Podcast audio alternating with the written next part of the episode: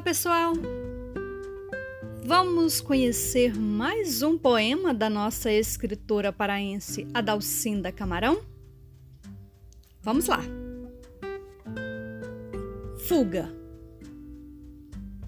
Embrulhei-me nas nuvens roxas do poente, esperando a lua cheia que não veio. E sonhei que os trovões me acusavam, arremedando seus remorsos. Desesperada, eu fugi.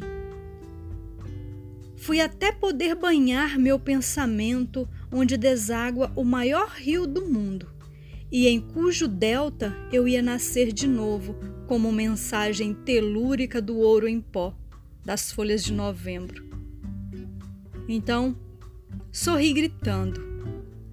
Sou leve na imensidão dos campos e dos mares, e o que eu penso é pura abstração de poema e pranto, que desceu neste outro hemisfério como conspiração do fragmento cantando. Não tenham medo de mim, que vim de Deus.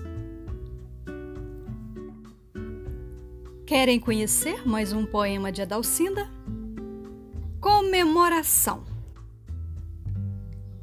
Deixa-me cantar porque o dia amanheceu chovendo e as folhas brotam verdes e as flores desabrocham.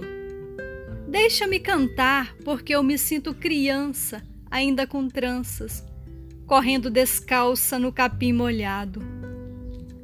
Deixa-me cantar, porque o meu vestido é novo e as meninas me acham bonita e perfumada, e eu quero brincar de ciranda e bom barqueiro.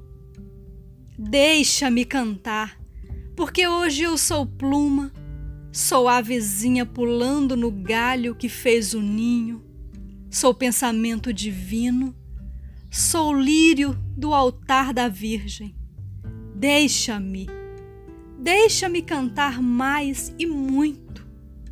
Deixa-me rir, deixa-me fazer tolices Deixa-me rodar até cair exausta, porque hoje, querido, faz um ano que chegaste de uma viagem para o meu amor.